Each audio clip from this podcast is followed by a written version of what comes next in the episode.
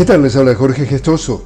En el podcast de hoy, en Argentina la CGT realiza este viernes un acto multitudinario en respaldo a la eliminación del impuesto a las ganancias, una medida impulsada por el ministro de Economía Sergio Massa y actual candidato presidencial, que se calcula exclusivamente sobre la renta del trabajo personal. En este contexto, el Senado convirtió en ley este jueves el proyecto de reforma del impuesto a las ganancias que crea un tributo sobre los ingresos más altos y que comprenderá a quienes cobren haberes superiores a 15 salarios mínimos vitales y móviles mensuales. En Estados Unidos, la huelga automotriz entra este viernes en su tercera semana.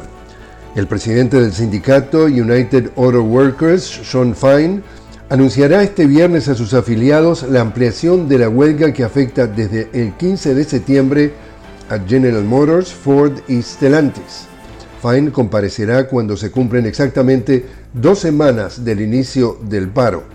La huelga afecta a 41 centros de trabajo y unos 18.000 trabajadores y se prevé que afecte también a otras plantas de los tres grandes fabricantes de automóviles si las negociaciones para la firma de un nuevo convenio colectivo no avanzan en las próximas horas. El 15 de septiembre, Fine ya compareció ante sus afiliados a través de Facebook Live. Y la ciudad rusa de Kazán acoge una nueva reunión del formato de Moscú para abordar el conflicto en Afganistán con los vecinos de ese país. Al encuentro asiste el ministro talibán de Exteriores y representantes de Rusia, India, Irán, Kazajistán, Kirguistán, China, Pakistán, Tayikistán, Turmekistán y Uzbekistán. Y así es como está el mundo. Les habló Jorge Gestoso.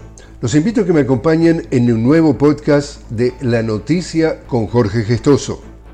Hasta entonces.